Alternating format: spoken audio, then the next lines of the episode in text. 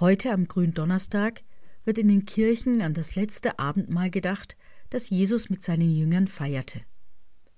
Anlass war das Passafest, an dem sich Familien und Freunde zu einem besonderen Abendessen versammelten, um an die Befreiung des Volkes Israels aus der Gefangenschaft zu gedenken.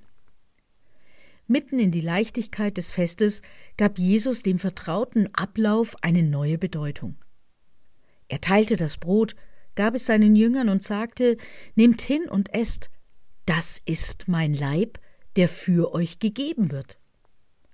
Und er teilte den Wein Nehmt hin und trinkt alle, das ist mein Blut, für euch vergossen zur Vergebung der Sünden. Die Jünger waren zunächst irritiert. Sie wussten nicht einzuordnen, was da gerade geschah.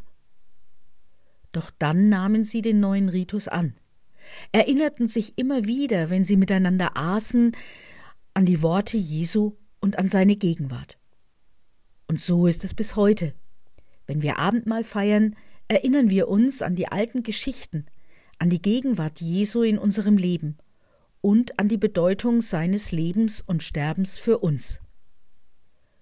Darüber hinaus auch an die Kraft, die für die Kreuzwege des Lebens von diesem Abendmahl ausgeht.